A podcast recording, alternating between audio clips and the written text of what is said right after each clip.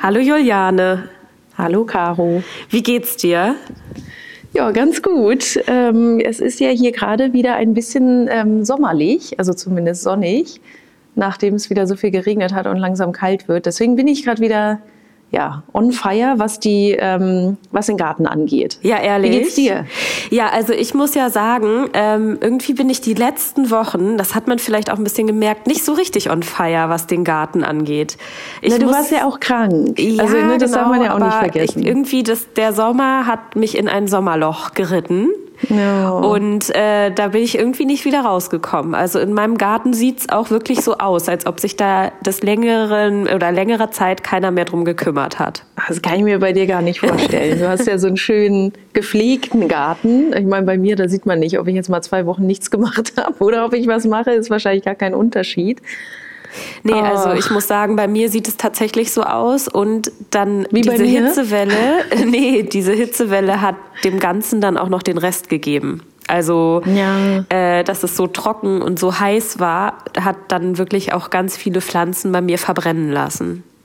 Ja, aber guck mal, das ist jetzt wahrscheinlich so, wie dieses Jahr der Garten ist. So müssen wir uns das wahrscheinlich jetzt jedes Jahr, ähm, also müssen wir uns dran gewöhnen, ne? dass, dass das jetzt eigentlich immer so sein wird dass wir diese Extreme haben. Ja, total. Und was ich ja auch noch mal dazu sagen muss, ist, dass ich mir neulich überlegt hatte, wie würde es aussehen, wenn es nicht so regnerisch gewesen wäre. Also mhm. im ja, August, ja, ja. ne? Äh, weil das ist ja, also dann wäre das hier alles Steppe.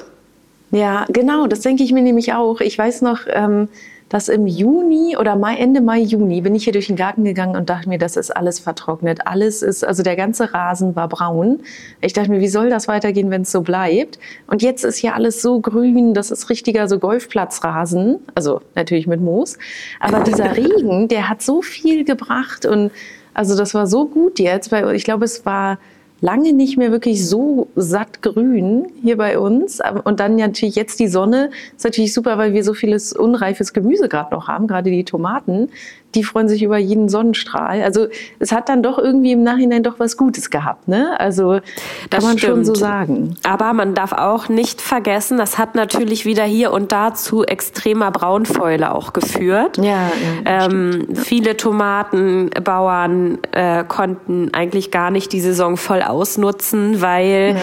durch den vielen Regen ähm, schon sehr viel auch an Braunfäule frühzeitig im Jahr äh, sich etabliert hatte in den Gärten was natürlich dann auch wieder sehr schade ist. Also wenn man jetzt mhm. wirklich dann so ein Tomatenbauer ist und nichts anderes anpflanzt, dann ist recht schnell für einen die Saison auch vorbei.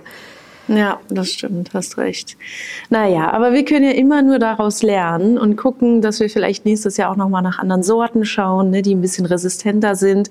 Ich gucke jetzt zum Beispiel auch immer noch, was für ähm, Obstbäume kann ich vielleicht nochmal pflanzen. Ja. Aber ich glaube, wir können ja da in, ähm, in ein paar Wochen nochmal drüber sprechen, weil wir da ja nochmal so ein bisschen über die To-Dos reden wollen, ähm, was wir eigentlich so im Garten machen müssen. Aber heute haben wir doch bestimmt ein anderes Thema, oder? Du hast ja eins mitgebracht. Genau, ich habe heute das Thema der Woche auf Instagram auch mitgebracht. Wir haben ja wieder eine ganz brandaktuelle Folge. Wir sprechen mhm. auf Instagram aktuell über Kräuter.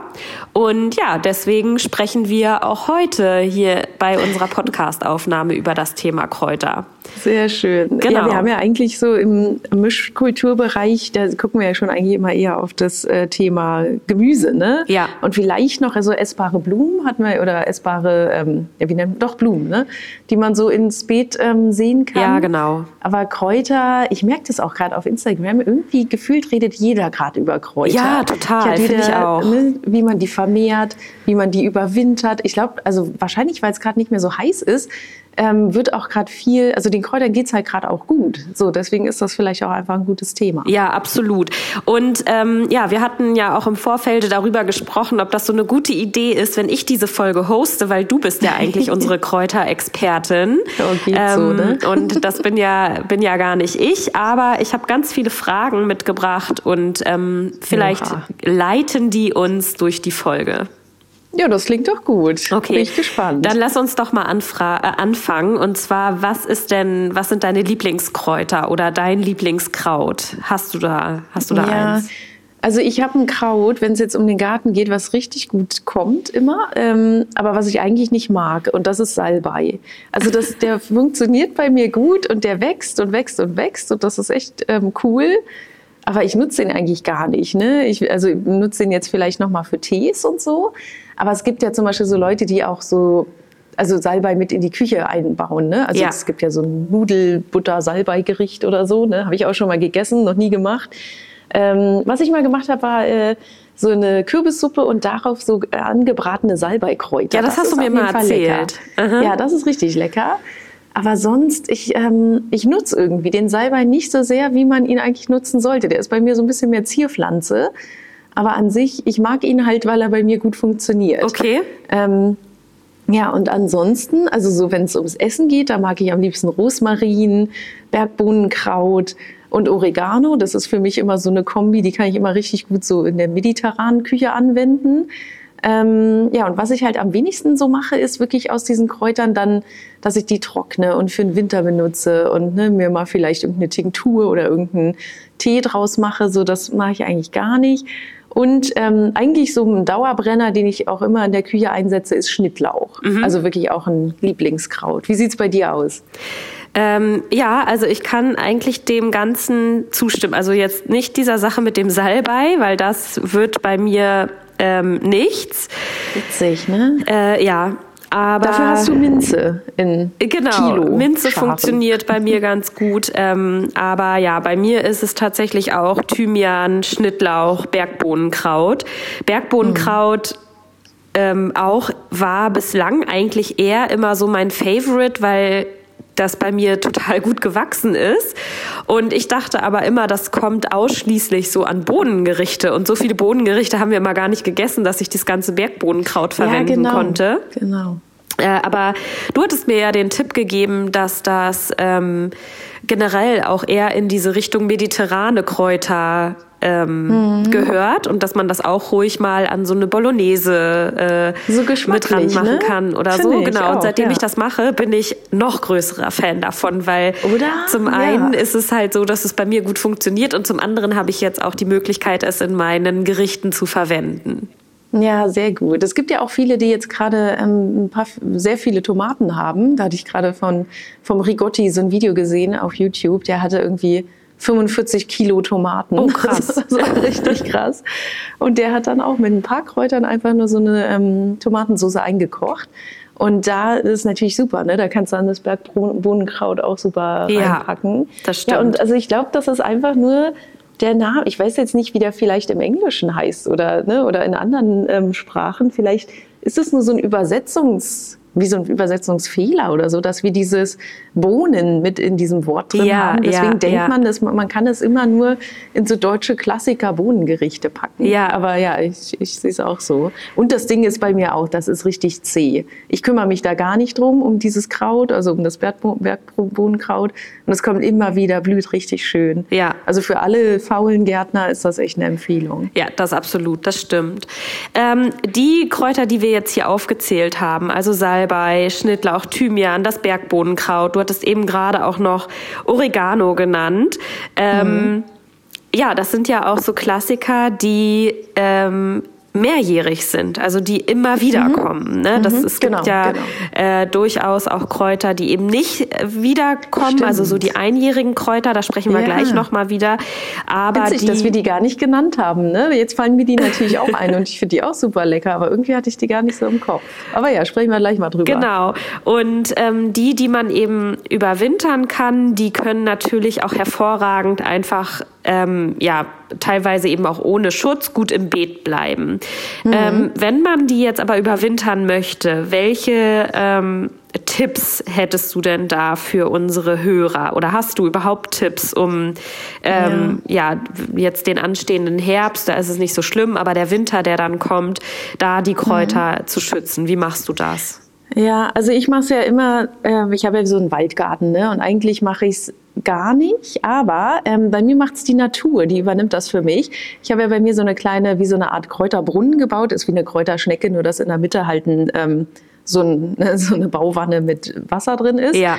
Ähm, Und die steht unter einem Eichenbaum.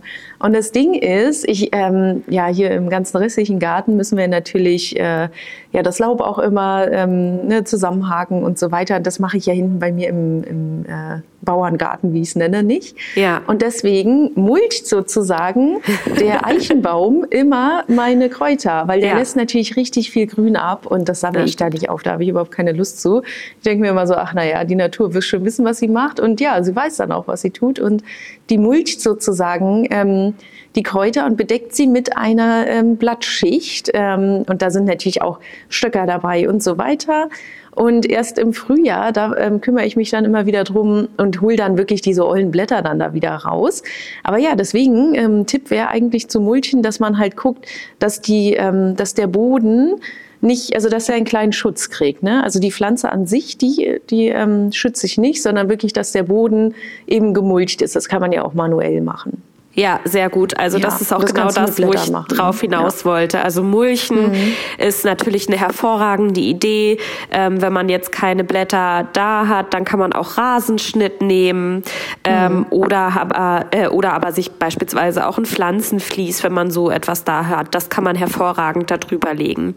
Ja, etwas, was stimmt. man nicht vergessen darf, ist jetzt noch so ein Tipp. Also man sollte nicht zu viel wässern. Das ist das eine, damit irgendwie die ähm, äh, äh, Wurzeln nicht anfangen zu faulen und so eine Sache. Ja, Aber was man auch nicht vergessen sollte, wäre überhaupt dafür zu sorgen, dass es gewässert wird. Also mhm. das Problem ähm, an unseren Kulturen im Winter ist ja ganz oft gar nicht, dass sie erfrieren, sondern dass sie verdursten. Denn ähm, ja. ist ja so ein Klassiker, man denkt, oh, das Wetter ist nicht so gut, aber der Boden ist vielleicht trotzdem trocken und wenn er gefriert, haben auch die Pflanzen keinen direkten Zugang zu Wasser. Also bevor so eine Frostperiode kommt, macht das Sinn, auf jeden Fall nochmal leicht zu gießen, damit die ähm, Pflanzen eben nicht vertrocknen. Ja, nee, das stimmt. Ja. Ähm, vor allem das mit dem Bewässern ist ja bei mir auch so, ich habe ja auch einige äh, Kräuter in so einem Kübel, der unten keinen Auslauf hat. Ah, ja. Also das ist wie so ein geschlossener Topf. Ja. Und da muss man dann auch drauf aufpassen, dass diese, ähm, dass man da entweder nochmal umpflanzt oder dass man vielleicht doch nochmal ein Loch in den Boden macht, weil äh, jetzt mit diesem Starkregen, den wir immer haben, ne? also es kommt ja eigentlich tendenziell nicht mehr so richtig Dauerregen, sondern wir haben ja immer Regen, Sonne, Regen, Sonne so gefühlt ja. oder halt keine Sonne, nur noch Regen, aber ähm, ne, dass das halt nicht überläuft, dass da nicht zu viel Wasser drin ist. Also wie du schon sagst, dass es halt nicht schimmelt. Aber klar, auf der anderen Seite, für Trockenperioden ist so ein Topf dann natürlich wieder gut, aber ähm, es ist schon immer besser, einen Kübel zu haben mit einem Loch drin. Also vielleicht könnt ihr dann selber noch mal gucken, wie sind eure ähm, Pflanzkübel eigentlich? Weil gerade die Kräuter, die man so geschenkt bekommt, die sind ganz oft in Kübeln drin, die kein Loch drin, unten drin haben. Muss man mal drauf achten. Ah ja, okay, sehr guter Hinweis. Ähm, ich finde, es wäre eine super gute Idee, wenn wir auf unserer In äh, Instagram-Seite auch noch mal ein Foto von deinem Kräuterbrunnen ähm, zu diesem so, Beitrag machen. veröffentlichen ja. hier. Also wir haben ja immer diesen Beitrag, wo es darum geht, wo wir den ähm, den Podcast irgendwie anmoderieren und vielleicht können wir da noch mal so ein Bild von deinem hübschen Kräuterbrunnen hinzufügen. Also weil der ist ja wirklich ja. total schön. Ja, obwohl der ist auch so ein bisschen verkrautet. Und auf dem Wasser ist überall Wasserlinse drauf. Also der ist auch grün. Aber es ist ein schönes grünes Bild. Kann ich Dann mal, ich versuche mal ein nimmst schönes, ein älteres Foto, wo der noch gut machen. in Schuss ist. ja. Letztens saß da auch ein Frosch drin. Das finde ich immer ganz schön, wenn oh, man ja. dann sieht, man zieht damit dann auch oder man ne, erstellt so ein kleines Biotop, obwohl es eigentlich nur eine Bauwanne ist. Ja. Sehr schön. Okay, dann kommen wir jetzt noch mal zu den einjährigen ähm, Kräutern. Mhm. Also da gehören ja beispielsweise dazu Petersilie, Basilikum, Lorbeer ist so ein klassisches einjähriges Kraut. Ähm, mhm. Was haben wir noch? Also Rosmarin kommt immer darauf an. Es gibt ja welche, die mittlerweile auch winterhart sind, aber es gibt auch durchaus sehr viele ähm, Rosmarinsorten, die in unseren Breitengraden nicht winterhart sind. Mhm. Ähm, und äh, wie ist es denn da? Überwinterst du die? Nee, nicht wirklich. Also ich habe ja schon oder probiere die ja immer wenigstens auf dem äh, Küchen Brett sozusagen, oder wie heißt das, auf der Küchenfensterbank, ähm, die zu, also überhaupt am Leben zu behalten. das ist ja schon schwer. Aber ich hatte jetzt nochmal Koriander zum Beispiel ausgesät, der kommt, aber der wird irgendwie auch nicht größer als so zwei, drei Zentimeter, da warte ich noch. Also so diese Supermarktgröße kriege ich noch nicht hin. Ähm, deswegen, da bin ich überhaupt froh, wenn ich, wenn ich die Dinge am Leben behalte. Ähm, aber bisher habe ich das nicht gemacht. Ich hatte immer mal zu den Tomaten auch äh, Basilikum gesät und ne, das ging irgendwann in die Blüte. Und dann war es sozusagen wieder vorbei. Aber man kann die ja überwintern. Und ähm, genau, also die sozusagen würde ich halt also habe ich noch nie probiert, würde ich vielleicht mal machen. Vielleicht hast du da ja ein paar Tipps. Aber ähm, was bei mir automatisch überwintert, wollte ich noch erzählen, das ist so ein kleiner Topf bei mir mit ähm, Schnittlauch und Petersilie, weil sich das auch anscheinend selber immer wieder aussieht. Da kümmere ich mich halt auch nicht, steht auch alles draußen, aber ne, das kommt halt auch immer wieder. Ja, okay. Also äh, genau, bei ähm, äh, einjährigen Kräutern, das ist auf jeden Fall gut. Wenn du sagst, das ist im Topf, ist es ja wahrscheinlich mhm. so, dass da ähm, der Frost nicht so richtig reinkommt. Also wenn du das in einem Topf Kann hast. sein, ne? Ja. Äh, es kommt ja wieder dann der, das Eichenlaub oben ja, drauf. Steht ja. alles in einer Ecke. Ja, cool. Und ähm, genau, also zum Überwintern von einjährigen Kräutern ist mein Tipp eigentlich auch mehr oder weniger nur, dass dass man das Ganze in Töpfe umpflanzt und dann ins Haus holt und dann sich mhm. vielleicht so einen kleinen Fensterbankgarten in der Küche anlegt ähm, mhm. Denn ich habe auch überhaupt äh, ja gar nicht so ein gutes Händchen, was Kräuter in der Küche anbelangt. Also ja, ähm, bei mir ist das auch eher äh, schwierig und ähnlich wie du es eben gerade geschildert hast. Aber ja, ich meine, man kann das auf jeden Fall ähm, versuchen. Was, was man auch machen kann, wäre beispielsweise jetzt ähm, sich von so einem Rosmarin oder von einem Lorbeer ähm, Stecklinge zu schneiden. Das könnte genau, man jetzt auch Genau, das habe ich bei machen, ne? Instagram ne? gesehen. Mhm. Genau. Also ja. das ist eine super Möglichkeit, sich jetzt einen kleinen Steckling zu ziehen und den dann eigentlich über die Winterzeit wieder ähm, größer zu ziehen im Haus, um ihn dann halt, wenn das Frühjahr wieder ansteht, äh, ihn dann nach draußen zu pflanzen. Also das ist auch ja. eigentlich eine ganz gute Möglichkeit. Dann hat man aber natürlich im Winter im Haus nur eine recht kleine Pflanze. Ne? Also wenn du jetzt schon einen großen Rosmarinbusch oder was zu Hause hast äh, in deinem Garten, dann wäre es natürlich sinnvoll, den vielleicht auch komplett rauszunehmen und im mhm. Haus zu schützen, wenn du nicht sicher bist, ob der Winter hart ist. Ja, ja, das ist eine gute Idee. Aber so kann man eben auch leicht die ähm die Pflanzen vermehren. Genau. Ne? Also ja. das ja, geht ja auch nicht nur um Überwintern, sondern wirklich auch, dass man danach dann wieder mehr hat. Und deswegen ja immer vielleicht ein bisschen mehr Stecklinge versuchen zu vermehren, weil wenn dann welche vertrocknen oder nicht richtig anwachsen, dann hat man eine größere Chance ja, sozusagen, dass genau. mehr überleben. Und ähm, ich habe äh, von Basilikum jetzt auch gesehen, dass man den genauso gut auch über Stecklinge vermehren kann genau, und dass dann auch, auch, sogar gesehen. irgendwie gesündere Pflanzen und und äh, äh, wie heißt das hier, so verzweigtere Pflanzen dabei rauskommen. Ja, das wusste ich auch ne? überhaupt nicht. Ja, genau. Ja, wusste ich auch nicht. Also weil, ja, sonst sind das bei probieren. mir immer so lange Stängel eigentlich. Genau, genau, bei mir nämlich auch. Also deswegen wollte ich das nämlich dieses Jahr auch mal probieren. Ähm, aber bisher, also ich habe es in keinem Jahr geschafft, irgendwie vernünftig Stecklinge anzuziehen, aber auch weil ich mich nicht groß gekümmert habe. Das ist ja. bei mir immer das Problem. Ja, müssen wir nochmal sagen, wie man Stecklinge zieht? Also eigentlich schneidet man ja dann von, den, von dem etwas jüngeren Holz, ne, schneidet man sozusagen einen, einen Stängel ab, befreit mhm. den so ein bisschen von den unteren Blättern und ähm, stellt das Ganze dann in so ein Wasserglas und wa wartet, bis es wurzelt. Ja. Oder dann machst du das anders? Genau, genau, nee, genau so. Und dann ab in die Erde damit. Ja. Eigentlich jeder kriegt einen kleinen Pflanztopf und dann, ja, tendenziell lässt du das Ding dann auch erstmal in der, im Haus oder in der Wohnung am Fenster, wo es schön sonnig ist, ja.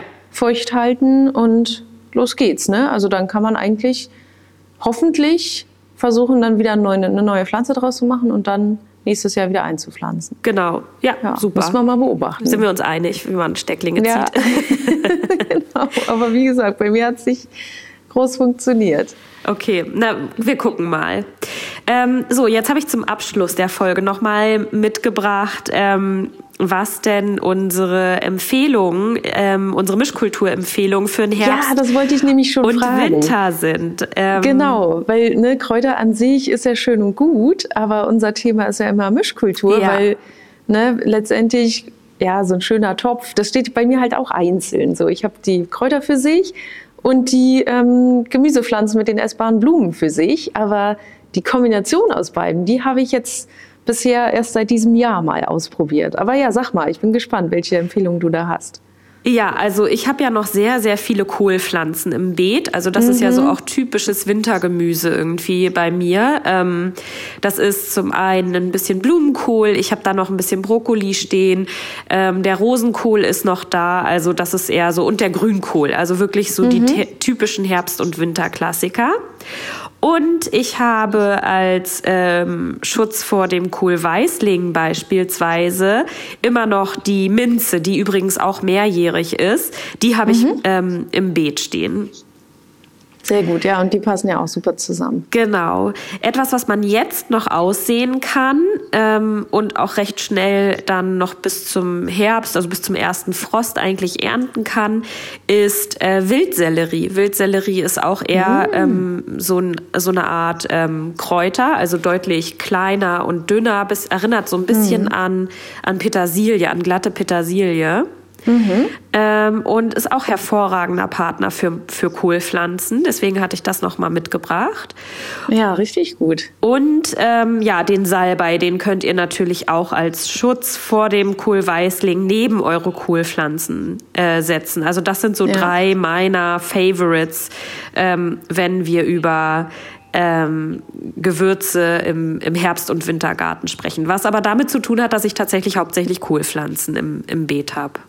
Ja, das stimmt. Bei mir ist ja kaum Kohl drin. Aber da wollte ich nämlich noch ergänzen, dass zum Beispiel Schnittlauch, wenn man das pflanzen will oder sowas wie Salatrauke oder so, also Rucola, das sind auch so Kräuter, die kann man einfach irgendwo ins Beet setzen. Die stören keinem anderen, ne? die gehen auch schön in die Blüte, die ziehen dann wieder die, ähm, hier, wie heißt das, die, die Bestäuber an. Also der Schnittendauch wird jetzt dieses Jahr nicht mehr blühen, ne? aber man kann das alles schon mal aussehen und ähm, die haben keine Konkurrenz zu den anderen Gemüsesorten. Also wer jetzt zum Beispiel noch so überlegt, ach, ich habe hier Schnittlauch im Haus, will das aber irgendwie gar nicht mehr drin haben, sondern ab ins Beet damit, dann kann man das einfach dazu pflanzen. Ja.